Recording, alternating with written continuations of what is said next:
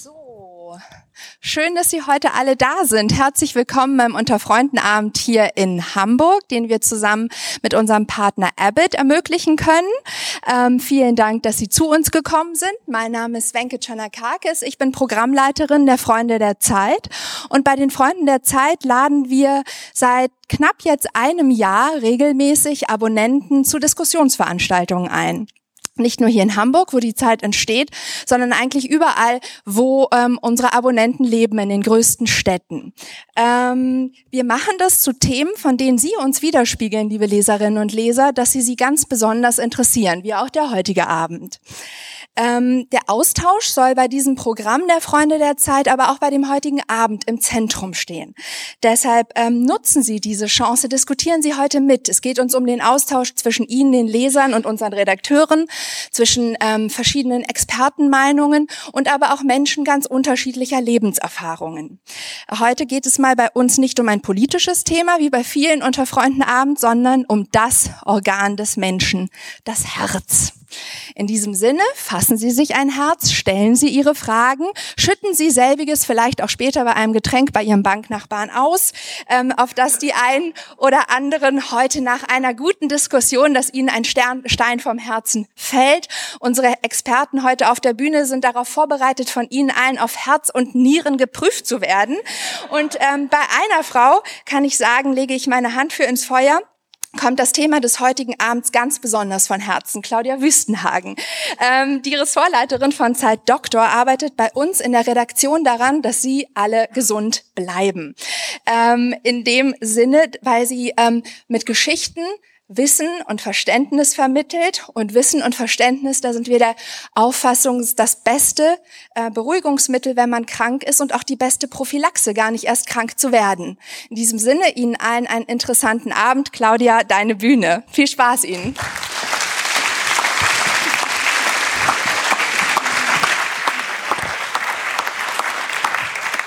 Vielen Dank, liebe Wenke. Hast du das hier vielleicht vergessen? Oh. Passiert mir häufiger. Sehr gerne. Danke für diese einführenden Worte und wunderschönen guten Abend, liebes Publikum. Herzlich willkommen zum Freunde der Zeitabend. Wenn Sie wüssten, wie mein Herz jetzt klopft, dann wüssten Sie, wie sehr ich mich freue, Sie hier zu sehen heute Abend, vor allen Dingen in so großer Zahl. Wir hatten eigentlich vor, das zu einer Veranstaltung im kleinen Kreis zu machen. Wir wollten sie eigentlich zu uns in die Zeitkantine einladen. Wir haben gedacht, da kommen so 100, 200 Leute. Ja, und dann kam sie und ihre Anmeldung. Und wir haben relativ schnell gemerkt, wir müssen ausweichen in dieses Auditorium. Ich hoffe, dass wir trotzdem eine schöne, herzliche Atmosphäre schaffen können und uns ein bisschen besser kennenlernen. Sie müssen wissen, für uns als Journalisten ist das was ganz besonders Schönes, Sie als Leser mal aus der Nähe zu betrachten, mal zu sehen. Wenn wir Artikel schreiben oder Hefte konzipieren und planen, dann stellen wir uns immer vor, wer Sie sind was sie so interessieren könnte und was wir schreiben könnten, damit sie die Zeit gerne lesen. Ähm, in meinem Fall geht es dabei immer um das Magazin Zeit Doktor, das ich seit drei Jahren leite. Und ich mache das nicht alleine, sondern ich mache Zeit Doktor zusammen mit meiner Kollegin Corinna Schöps und die möchte ich Ihnen bei dieser Gelegenheit auch einmal vorstellen. Corinna, darf ich dich bitten, mal aufzustehen, damit Sie mal das ganze Team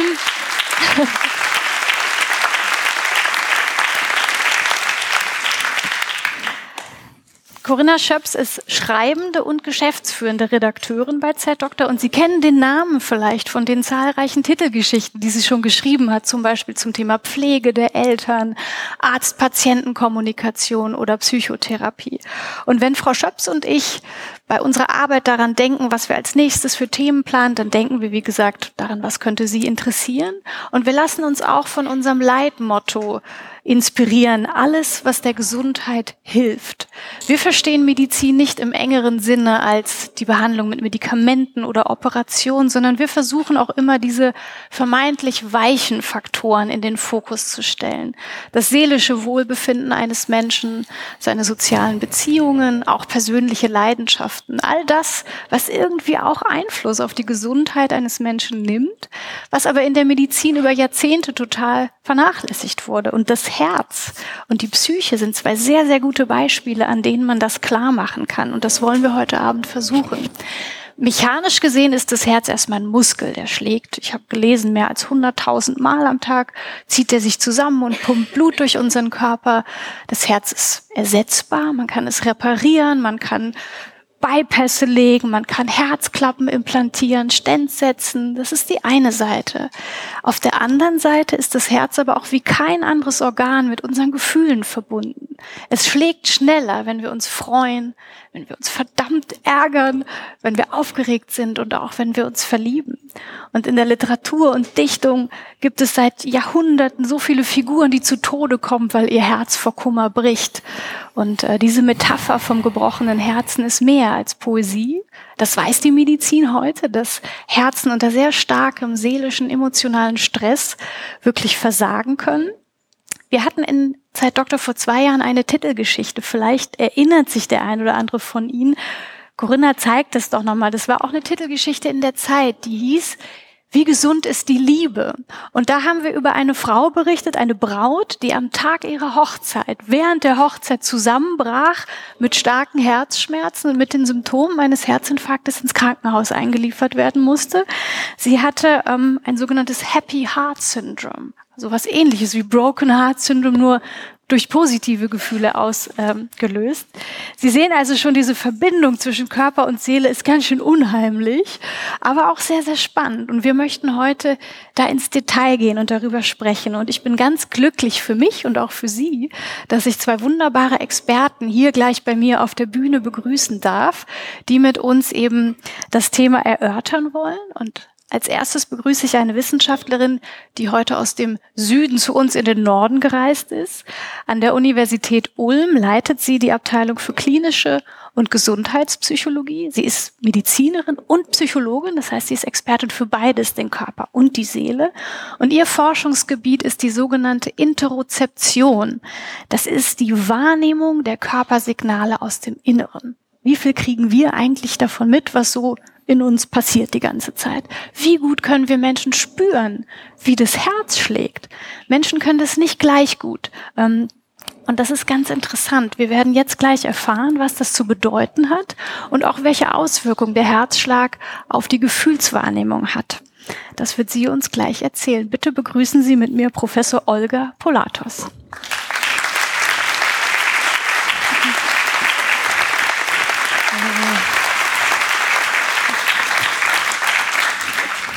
Mein nächster Gast hatte einen nicht ganz so weiten Weg. Er ist vom UKE direkt hierher zu uns gekommen. Er ist dort Chefarzt der Kardiologie und ärztlicher Leiter des Universitären Herzzentrums. Und zu ihm kommen tagtäglich Menschen mit Herzproblemen. Und er ist dann der Mann, der, wenn es drauf ankommt, Leben retten muss. Er weiß, es ist nicht nur das Rauchen, das die Herzen schädigen kann, die schlechte Ernährung oder die fehlende Bewegung, sondern es können auch psychische Faktoren sein. Welche Rolle spielen Gefühle in der Herzmedizin? Das wird er uns jetzt verraten. Herzlich willkommen, Professor Stefan Blankenberg.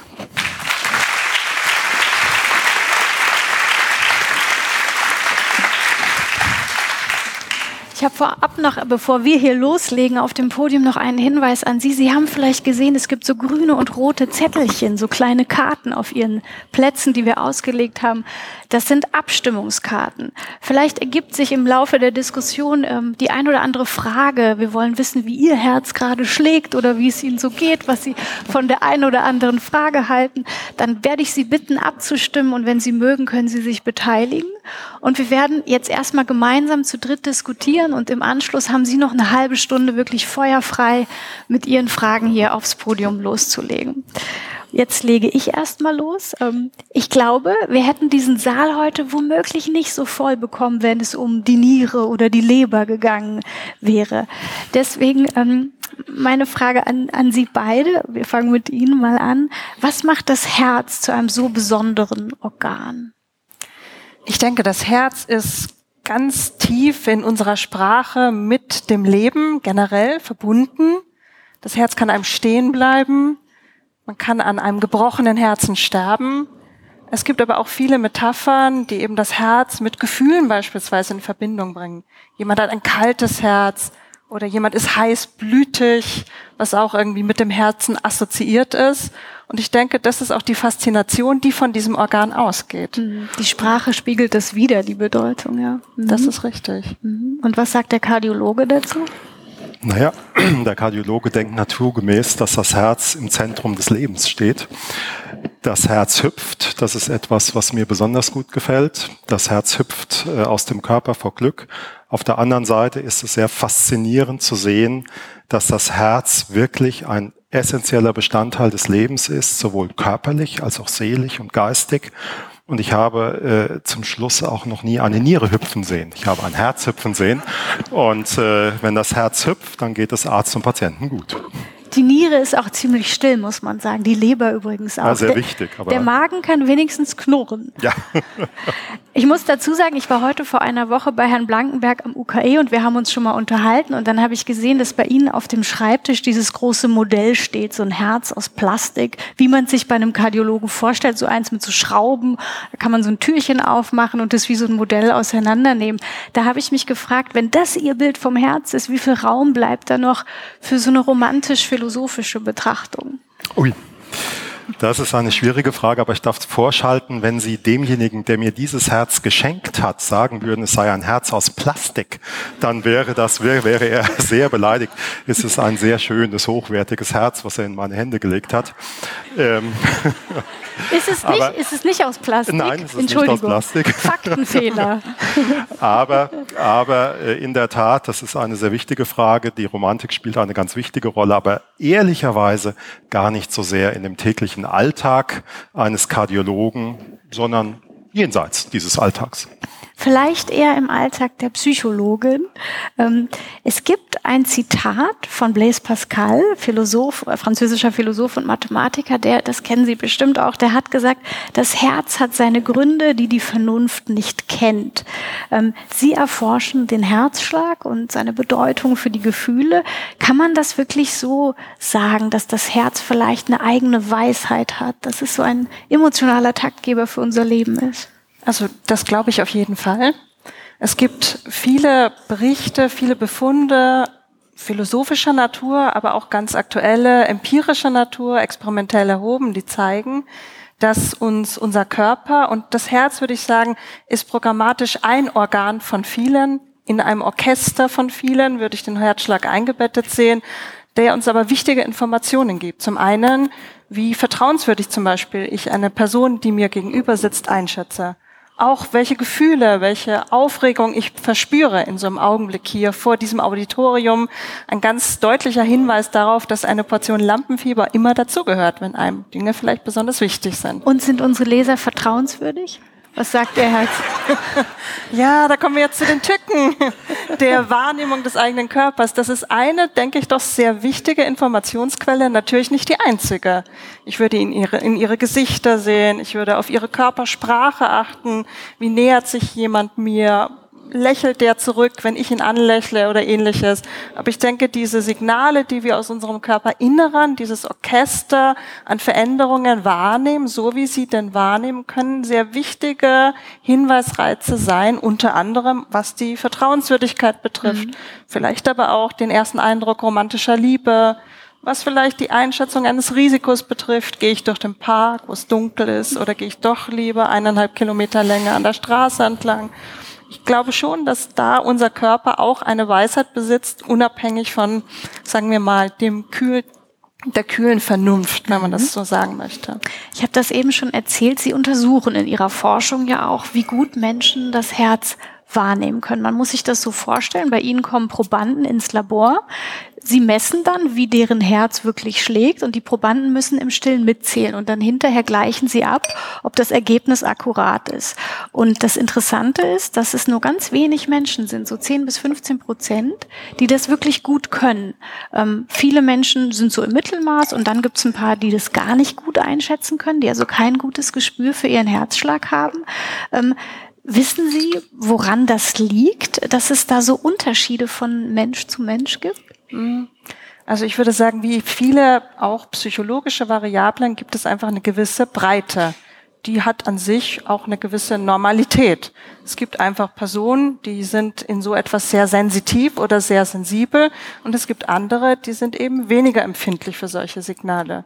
Aus der Forschung wissen wir, es gibt eine Reihe von Faktoren, die diese Fähigkeit beeinflussen. Zum Beispiel, wie viel körperliche Aktivität jemand regelmäßig betreibt. Mhm. Was für eine Muskelmasse jemand besitzt beispielsweise. Das Geschlecht scheint eine Rolle zu spielen.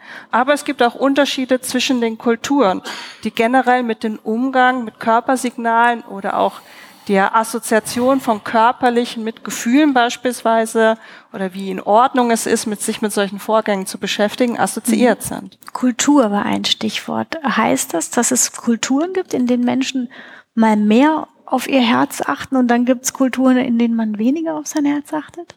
Also die Datenlage, auf die ich mich beziehe, ist eher, würde ich sagen, spärlich. Die wenigen Untersuchungen, die es hier gibt, zeigen uns zum Beispiel, dass etwa aus dem japanischen Kulturkreis, da gibt es sehr aktive Forschungsteams zum Thema Interozeption, die uns immer im Vergleich zu Europa oder auch zu den USA widerspiegeln, dass insgesamt diese Fähigkeit, den eigenen Körper wahrzunehmen, nicht nur gemessen am Herzschlag, in Japan beispielsweise im Schnitt geringer oder weniger stark ausgeprägt ist als etwa in vergleichbaren deutschen Stichproben. Und hat das was damit zu tun, dass man in Japan, also in so einer Kultur wie in Japan einfach, dass es da vielleicht verpönt ist, mehr auf den Körper zu achten? Oder gibt es da eine These, die Sie haben? Da gibt es auch unterschiedliche Thesen. Die prominentesten gehen davon aus, dass tatsächlich ähm, jegliche Sensationen, die vom Körper ausgehen, eher etwas Verpönteres sind in bestimmten Kulturen, zu denen unter anderem auch die japanische gehören. Das ändert sich natürlich jetzt auch mit dem, mit der kulturellen Anpassung, auch mit anderen Medieneinflüssen oder ähnliches. Mhm. Und trotzdem denke ich, ist das ein ganz wichtiger Faktor, inwieweit man auch in, von Kindheit an sozusagen ermuntert wird, solche Signale, auf solche Signale zu hören, diese wahrzunehmen und auch vielleicht in einen gewissen Zusammenhang einzuordnen. Sie haben Männer und Frauen den Unterschied auch angesprochen. Sind Frauen besser oder Männer? Was würden Sie denn vermuten? Ich würde natürlich sagen, nee, wir machen es anders. Was würden denn unsere Leser vermuten?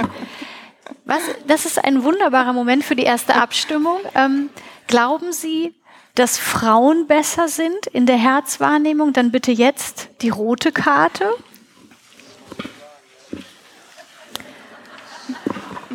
Das ist ziemlich eindrucksvoll. Vielen Dank. Jetzt die Gegenprobe. Wer glaubt, dass Männer besser sind in der Herzwahrnehmung? Die grüne Karte. So, das ist eindeutig die Minderheit. Jetzt, jetzt hören wir mal von der Wissenschaftlerin. Ja, ich muss Sie leider enttäuschen. Tatsächlich ähm, sind die Männer unter Ihnen mit einer bestimmten Wahrscheinlichkeit diejenigen, die das besser können. So ist das. Gut. Gibt es dafür eine Erklärung? Ihn, Sie hat das gar nicht überrascht, oder? Also ich, äh, mich hat das nicht wirklich überrascht, wenn äh, es ist ja ein großes Thema, wenn man mit Patientinnen und Patienten äh, spricht und dann ist das Thema, äh, ich spüre mein Herz so, also ich äh, spüre es, gerade wenn ich auf der linken Seite liege oder es schlägt unregelmäßig, regelmäßig und das sind überwiegend wirklich die Männer, die das äh, thematisieren. Okay, wer, jetzt möchte ich auch nochmal eine Probe machen. Und zwar, ähm, Sie untersuchen ja, wie gut Menschen darin sind, ihr Herz wirklich bewusst wahrzunehmen. Wer hier im Publikum glaubt denn, dass er ein guter Herzwahrnehmer ist, dass er sagt, ja, das, was hier bei mir im Brustkorb passiert, das kriege ich mit. Bitte, egal welche Farbe, jetzt einfach irgendwas hochhalten. Also ich kann nicht genau sagen, es ist vielleicht knapp die Hälfte oder mehr, was würden Sie schätzen? Auf jeden Fall eine, es sind mehr als, ich würde sagen, es sind mehr als 10 bis 15 Prozent. Mhm. Und das ist ja die Zahl, äh, die Sie mal ermittelt haben. Das, ist richtig. Ja, das heißt, da sind jetzt ein paar Leute, die sich vielleicht zu gut einschätzen. Mhm. Also ich würde vermuten, wenn wir das jetzt hier tatsächlich im Anschluss testen, ohne Wein oder mit Wein, dass äh, die Selbsteinschätzung von Ihnen nur bedingt mit der tatsächlich objektiv gemessenen Fähigkeit übereinstimmt. Das mag natürlich im Einzelfall durchaus so sein, aber in der Masse gerechnet, gemittelt über alle, ist der typische Befund, dass die Selbsteinschätzung ein relativ schlechter Indikator, ein schlechter Hinweis für die Genauigkeit dieser Fähigkeit ist. Ich, ich wünschte, wir hätten jetzt hier um, um Instrumente, um das nachzuvollziehen. Darf ich eine Frage dazwischen stellen? Das ist ja Herr wirklich interessant. Äh, was, was ist denn eigentlich eine Herzwahrnehmung? Also bitte jetzt nicht enttäuscht sein, dass ich das nicht weiß. Aber aber mich würde das nochmal interessieren aus Ihrem Munde. Was ist eine Herzwahrnehmung? Was ist eine Herzwahrnehmung? Also typischerweise kann jeder von uns sein Herz relativ gut spüren, wenn wir uns zum Beispiel sehr anstrengen. Wenn wir jetzt alle hier die Treppen in den fünften Stock hinauf und hinunter laufen würden, mehrere Male, wenn ich sie auf einen Kipptisch positioniere und sie in diese Position bringe, Kopf nach unten, verspreche ich Ihnen, auch die, die vorher nicht spüren, spüren ah, irgendwann also etwas. Das können wir unten gleich im Forum ausprobieren. Genau. Ja, das können wir. Den, Puls, den Pulsschlag. Den Pulsschlag, genau. Ja. Und äh, wenn man jetzt überlegt, physiologisch, dann sind es vor allem die Barorezeptoren, die jetzt an den großen Gefäßen oder an den Karotiden liegen, die das dieses sind, Signal. Müssen wir kurz erklären, das sind, das sind Druckrezeptoren, ähm, die für Druck empfindlich sind. Die reagieren genau vor allem auf die Druckveränderung des Blutstroms, sind an den großen Herzkranzgefäßen und an den Gefäßen am Hals positioniert. Und dann gibt es wahrscheinlich durchaus auch noch andere Afferenzen, die über den Vagusnerv in Richtung Gehirn gehen beispielsweise Brustrezeptoren, Dehnungsrezeptoren an der Brust. Und dieses Signal wird dann typischerweise zu dieser bewussten Wahrnehmung verarbeitet. Jetzt müssen wir noch mal einmal aufklären, warum Männer sind Warum sind Männer besser? Ja, ich befürchte, der Grund ist ein ganz lapidarer. Die Muskelmasse des Mannes ist im Regelfall etwas höher. die relative Größe auch. Das sind so die gängigen Überlegungen. Das meinen Sie, äh, Sie meinen der, äh, der, der Resonanzkörper, der das Ganze zur Wahrnehmung bringt. So wollte ich es sagen, genau. Wunderbar. Dieser hier ist das. Das bringt mich zur Frage, ähm, wie sehr darf der Resonanzkörper eines Kardiologen im täglichen Geschäft Aufregung zeigen. Also wenn Sie, ich habe eingangs gesagt, Sie sind der Mann am UKE, der die Leben rettet, einer von verschiedenen. Ähm, wie sehr spürt ein Kardiologe in seinem Job denn auch, dass es mal ein bisschen aufregender wird? Also es stimmt mich ja schon nachdenklich, dass Sie meine Kollegin nach den allgemeinen Dingen fragen und mich nach meinen Gefühlen und Empfindungen. Aber ich will gerne, ich will gerne darauf eingehen. Ähm, also in der Summe ist es natürlich so, dass äh, man, wenn man äh, ja tätig ist, äh, am Herzen letztlich operativ oder interventionell, sagen wir heute, tätig ist, schon sich der Verantwortung bewusst ist, dass ein kleiner Fehltritt tatsächlich Leben beenden kann. Damit zurechtzukommen ist als junger Assistent der ja nur geschützt arbeitet oder Assistentin, beziehungsweise dann, wenn man erstmals eigenverantwortlich arbeitet, schon eine schwere Bürde. Das ist überhaupt nicht wegzudiskutieren. Ich äh, begleite das bei den vielen jungen Oberärztinnen und Oberärzten, die erstmals alleine in der Nacht dastehen und habe das auch noch selbst lebhaft in meiner ersten Zeit absolut in Erinnerung. Und man darf nie den Respekt vor dieser Situation verlieren. Also insofern merkt man das sehr genau. Also ich kann Ihnen versichern, ähm, die Herzwahrnehmung im ersten eigenverantwortlichen Operations- und Interventionsdienst ist, ist unabhängig von Männern und Frauen bei 100 Prozent. Jetzt kann man ja sagen, ist mir doch egal, was da in mir vorgeht. Ich will das gar nicht so genau wissen. Wenn ich jetzt immer auf mein Herz achten würde, komme ich ja zu gar nichts anderem mehr. Ist ja auch ganz vernünftig, dass wir nicht alles mitbekommen, was da von Kopf bis Fuß in uns immer passiert.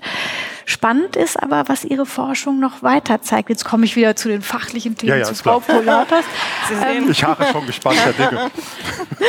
ähm, es hat Vorteile, ein guter Herzwahrnehmer zu sein. Sie haben Zusammenhänge gefunden, dass Menschen, die, ihre, die ihren Herzschlag intensiv spüren, gut wahrnehmen können, dass die auch Gefühle intensiver wahrnehmen. Gut, ob das ein Vorteil ist, das sei mal dahingestellt. Ähm, aber wie kommt das, dass das so eng miteinander verknüpft ist? Ja, also da gibt es auch schon theoretische Überlegungen, schon vor über 200 Jahren, die gesagt haben, dass die Rückmeldung des Körpers, was jetzt gerade mit mir passiert, ein sehr wichtiges Signal für die Einschätzung meiner Gefühlslage darstellt. Und dass Personen, die eben einen besseren Draht zu sich haben, in dieser Einschätzung ein Stück weit genauer sind als andere. Das kann von Vorteil sein, wenn Sie jetzt an positive Gefühle denken. Es kann aber auch von Vorteil sein, wenn Sie jetzt an negative Gefühle denken, an stressige Situationen, an Situationen, die Ihnen Angst machen beispielsweise, weil Sie vielleicht einen Tick früher bemerken als jemand anders, dass Ihnen irgendetwas an die Nieren geht, um jetzt mal ein anderes Organ zu benennen, weil Sie vielleicht früher überlegen, wie können Sie sich dieser Situation entziehen, wie können Sie die irgendwie umgestalten, sodass es Ihnen besser geht.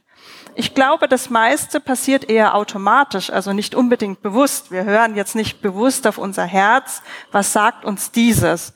Es ist ja sozusagen eine künstliche Situation im Labor, so eine Fähigkeit überhaupt zu messen. Mhm. Aber ich denke, dass in solchen sehr wichtigen Situationen für uns durchaus solche somatischen Marker aktiviert werden, die uns dann eben helfen, sagen wir mal, so ein Stück weit dieses Wissen in unsere Entscheidungen mit einzubeziehen. Mhm. Mein Mann ist Schriftsteller, sehr romantisch veranlagt und als ich ihm, als ich ihm erzählt habe, welche Fragen ich stellen will, hat er über mich gelacht und gesagt, wie banal ist das denn? Als ich gesagt habe, braucht man das Herzklopfen, um Gefühle wahrzunehmen? Sagt er natürlich. Was sagt die Forscherin dazu?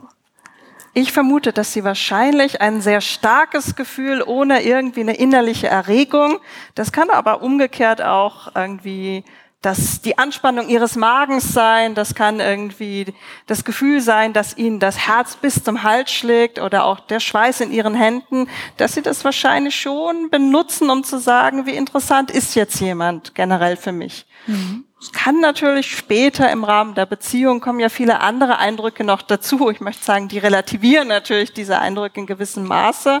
Und nichtsdestotrotz bleibt, glaube ich, dieser Zugang ein für unsere Gefühlswelt sehr wichtiger. Da fällt mir ein ganz interessantes Experiment ein, das zwei Psychologen in Kanada, ich glaube in den 70er Jahren mal gemacht haben, das Wackelbrücken-Experiment. Sie kennen das bestimmt.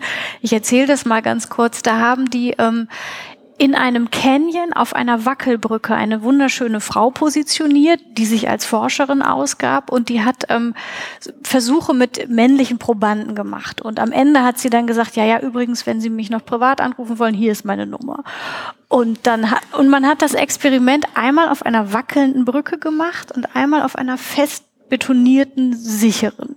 Und interessant war, dass die Männer auf der Wackelbrücke die Frau hinterher viel öfter angerufen haben als die Männer auf der Zementbrücke.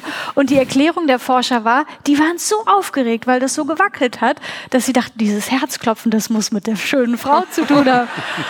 Also nach dem Motto, ich, ich habe Herzklopfen, ja gut, ich bin offenbar verliebt. Also ist das, das Herz scheint wirklich auch uns manchmal so ein bisschen auf die Sprünge zu helfen. Ich denke, dass diese Signale sehr häufig verwendet werden, um uns irgendwie in solchen eher intuitiven Entscheidungen zu unterstützen. Und ähm, es gibt auch eine Reihe an Experimenten, die gezeigt haben, wenn ich eben diese Informationen manipuliere, Personen zum Beispiel eine stark erhöhte Herzrate auditorisch oder per Signal widerspiegle, dass auch die sich durch dieses Signal sozusagen in die Irre führen lassen, so ähnlich wie in dem Wackelbrücken-Experiment, das Sie zitiert haben, und eben ein Teil dieser Aufregung, die Sie jetzt hier künstlich vermittelt bekommen, sei es über falsche Töne oder eben über eine Wackelbrücke, und das Verknüpfen mit dem, was sie eben intuitiv als richtig einschätzen. Und in dem Fall war das jetzt mhm. eine attraktive Frau oder eine Entscheidung, wie sehr mögen wir ein bestimmtes Produkt zum Beispiel. Mhm.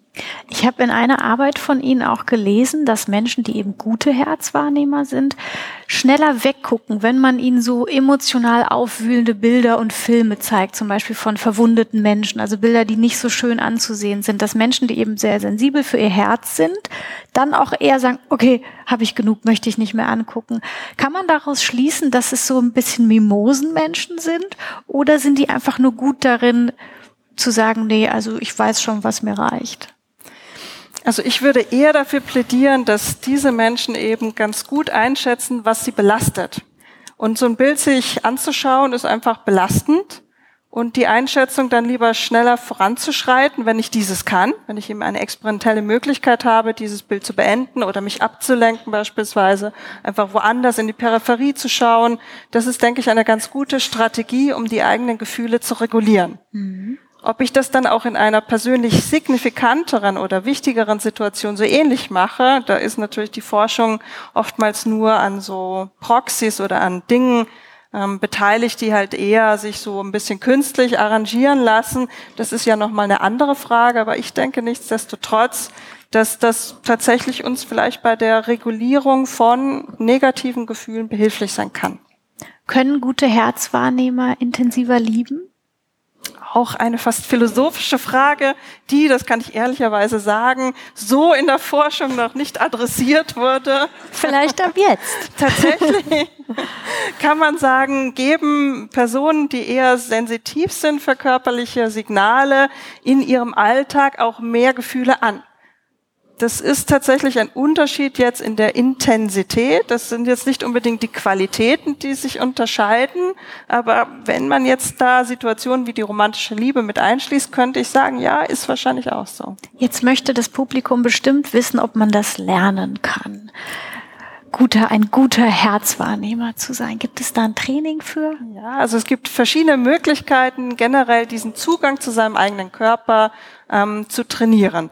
Ich denke, die Art und Weise der körperlichen Betätigung, insbesondere Ausdauersportarten, können hier von Vorteil sein, weil es einfach diese Augenblicke gibt, wo sie eben in so einem hohen Belastungsbereich sehr gut zu körperlichen Signalen so einen Zugang haben.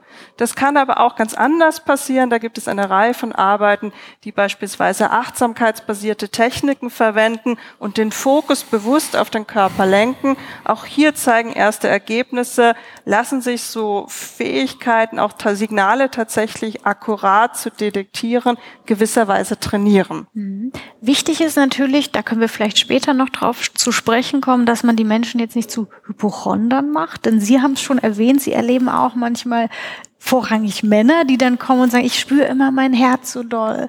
Ähm, also es ist ja auch mit einer Angst möglicherweise verbunden, wenn man das Gefühl hat, ich merke es da immer klopfen und stolpern. Passiert das bei Ihnen in der Klinik häufig, dass Menschen zu Ihnen kommen, weil sie eben so viele Vorgänge des Herzens merken und dann verunsichert sind?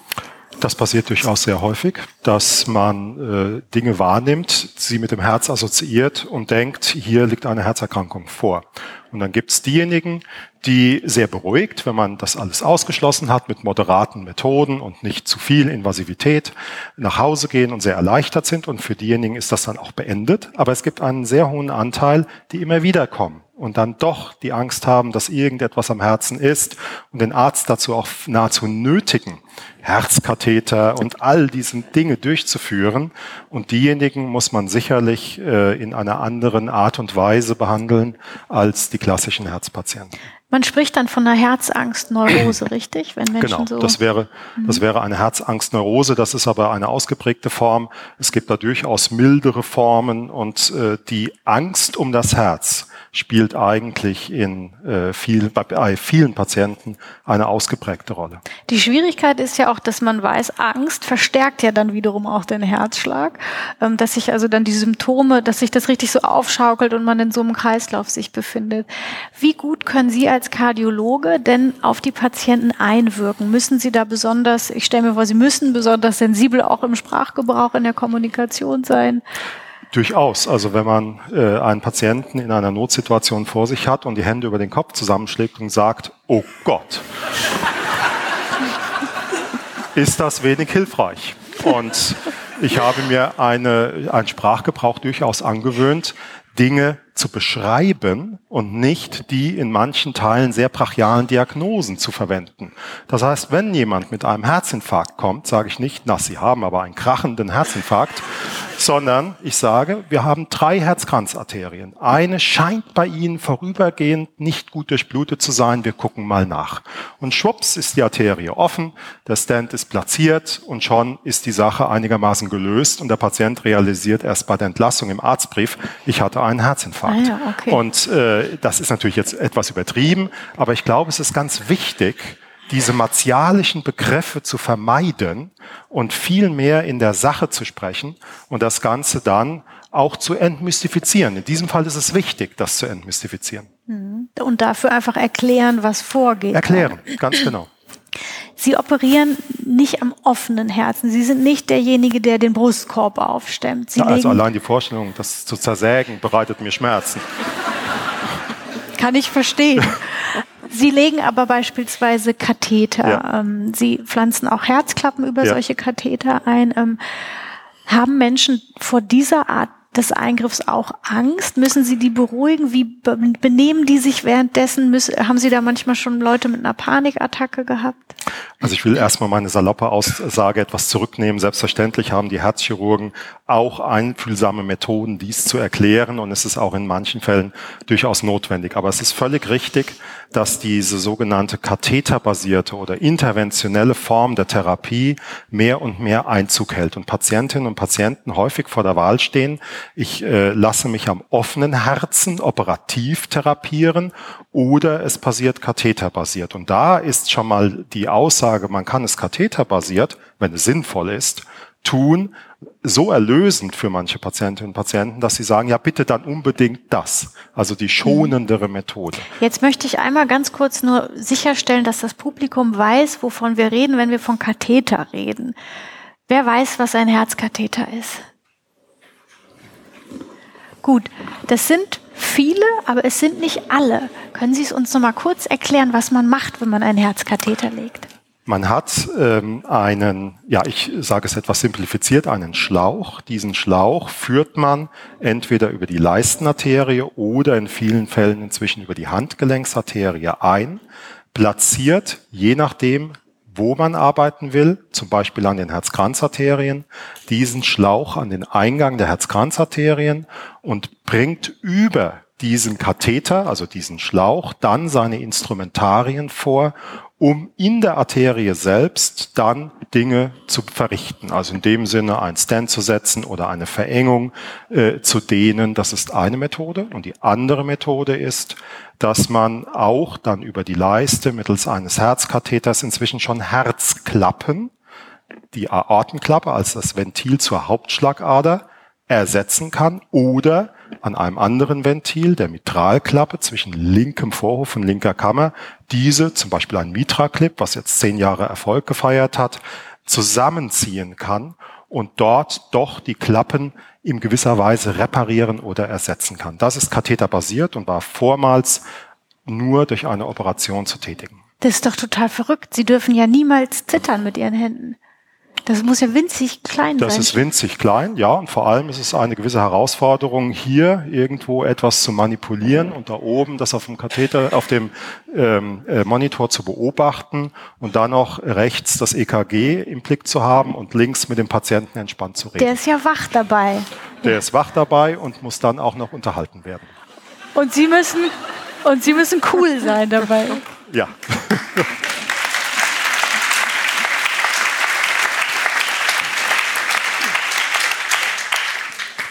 Sehen Sie, wir reden nicht nur über Ihr persönliches. Ja, ich bin auch zutiefst dankbar. Ich hatte eingangs in der Anmoderation auch das Broken Heart Syndrome erwähnt, also diese besondere Art des Herzversagens. Wer im Publikum weiß oder hat schon mal vom Broken Heart Syndrome gehört? Sind auch relativ viele, aber vielleicht können wir es, wir müssen es, glaube ich, nicht ganz umfassend erklären, aber es ist, ähm, so viel kann ich schon vorwegnehmen, es ist ein Phänomen in der Herzmedizin, das, glaube ich, seit den 90er Jahren bekannt ist, dass eben durch akuten seelischen Stress Symptome ausgelöst werden und ein Herzversagen, das dem Infarkt sehr stark ähnelt sich aber doch unterscheidet, aber auch sehr gefährlich ist. Vielleicht können Sie das mal einmal erklären, was da überhaupt passiert und wie es sein kann, dass ein akuter seelischer Stress so etwas Manifestes im Herzen auslösen kann? Die Patientin oder der Patient, die mit einem sogenannten Broken Heart Syndrom in die Klinik kommen, kommen unter der Verdachtsdiagnose Herzinfarkt. Das sieht man im EKG und das sind massive Brustschmerzen. Mittels der Diagnostik stellt man freie Herzkranzarterien fest, aber einen ganz akuten Teilstillstand des Herzens. Das bedeutet nur noch, die Herzbasis zieht sich zusammen und die, der gesamte andere, vordere und hintere Herzbereich steht. Und das ähnelt morphologisch einer japanischen Tintenfischfalle. Also das müssen Sie sich so vorstellen, man hat mir leider nichts Besseres gegeben hier.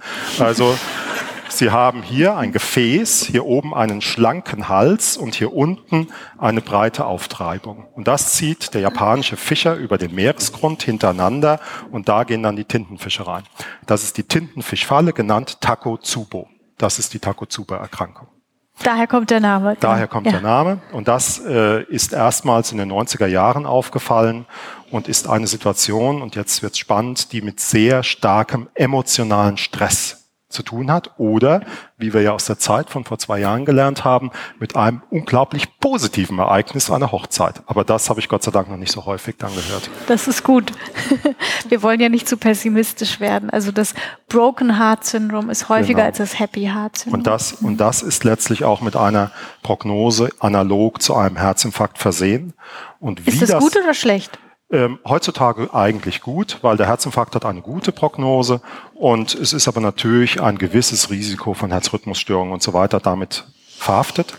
Aber was eben wichtig ist, dass eben dieses Ereignis mit einem unglaublichen seelischen Stress verbunden ist. Und gerade als ich heute Morgen in die Klinik ging und ich dachte, heute Abend ist diese Veranstaltung, achte doch mal darauf, was du alles so hier an Herzgefühlen beobachtest jetzt an diesem Tag in der Klinik, war die erste Patientin, die kam, eine Takotsubo-Patientin mit Verdacht auf Herzinfarkt, die heute Morgen die äh, Nachricht erhalten hatte, dass ihr Brustkrebs wieder ein Rezidiv hatte.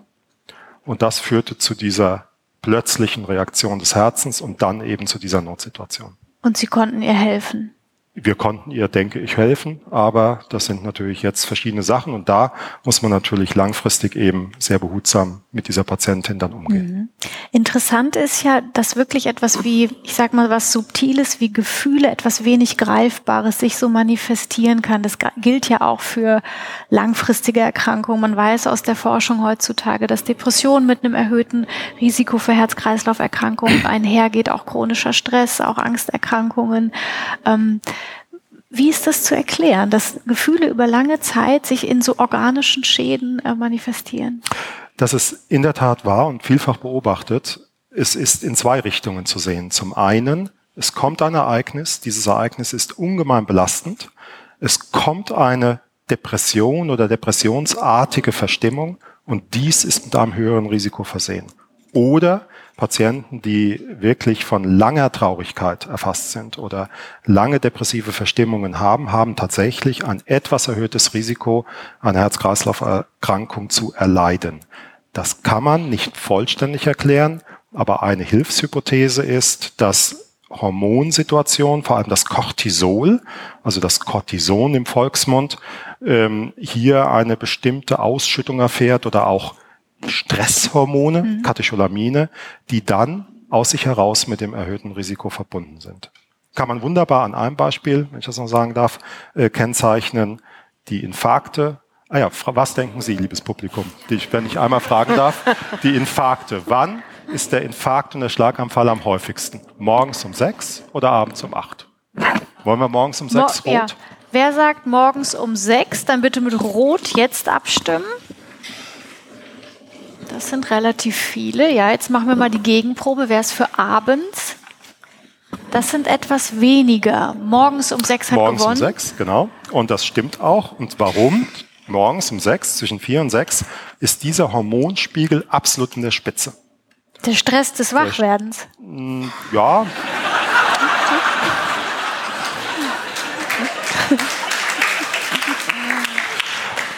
es kann ja auch schön sein. Also Also auf jeden Fall ist er morgens in der Spitze und äh, das ist dann assoziiert mit äh, dem Herzinfarkt oder noch ein anderes wunderbares Beispiel. Ähm, vielleicht erinnert sich der ein oder andere bei Fußball-Weltmeisterschaften. Nehmen wir die 2006. Ich weiß jetzt nicht, ob so viele Fußballfans heute Abend hier sind, aber 2006 war dieses dramatische Spiel Deutschland gegen Argentinien im Elfmeterschießen und justement, als Deutschland im Elfmeterschießen gewonnen hatte, sind die Notaufnahmen mit Herzinfarkten übergelaufen. Es ist wirklich so. Und ähm, das heißt, diese Stresssituation ist einfach mit Herzinfarktrisiko verbunden.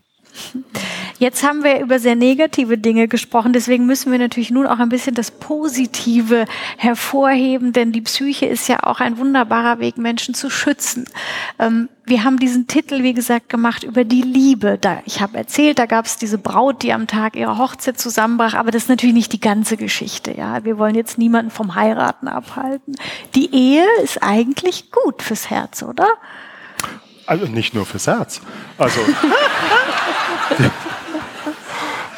Aber auch, weil letztlich, äh, also vielfach, weil äh, letztlich ähm, durchaus äh, die Ehepaare oder auch, es muss gar nicht die Ehe sein, sondern auch eine, sie muss auch gar nicht eingetragen sein, also eine Lebensgemeinschaft, ähm, eine, eine langjährige Lebensgemeinschaft sehr äh, positiv mit einer höheren Lebenserwartung, und das ist vielfach bewiesen, einhergeht.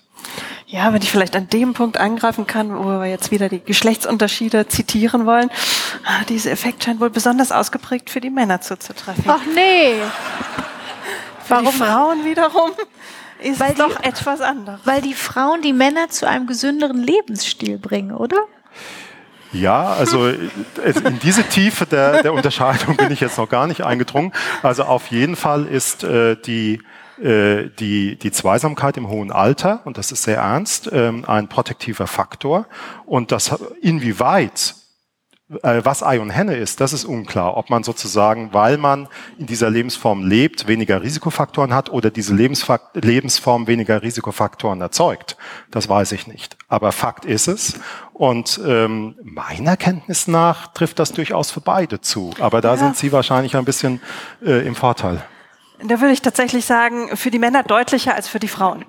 Und typischerweise wird es dann darüber erklärt, dass eben die Frauen tatsächlich oftmals sowas wie die Ansprechpartner für solche Belange ja. seitens der Männer sind, während sie wiederum umgekehrt eher mit ihrem sozialen Netz kommunizieren und vielleicht weniger stark von dieser nahen Bindung profitieren. Zumindest in diesem Punkt scheint es so zu sein. Okay, und was passiert dann, wenn die Männer noch länger leben als die Frauen? Was ist mit diesen Männern dann? Uh, da gibt's glaube ich, nicht so viele Untersuchungen, die sich jetzt speziell auf diese Gruppe beziehen. Wir können auf jeden Fall an die Männer heute Abend appellieren, mehr für ihre Frauen zu tun. Ja, wenn das jetzt nicht Ihre Erwartung gesund zu bleiben einschränkt. Nein, In dem positiven nicht. Sinne würde das ich sagen, auf jeden sich, Fall. Das verstärkt sich positiv. Wenn man was für seine Frau getan hat, äh, ist das ein unglaublich lebensverlängernder Effekt. Ja, sind Sie mal.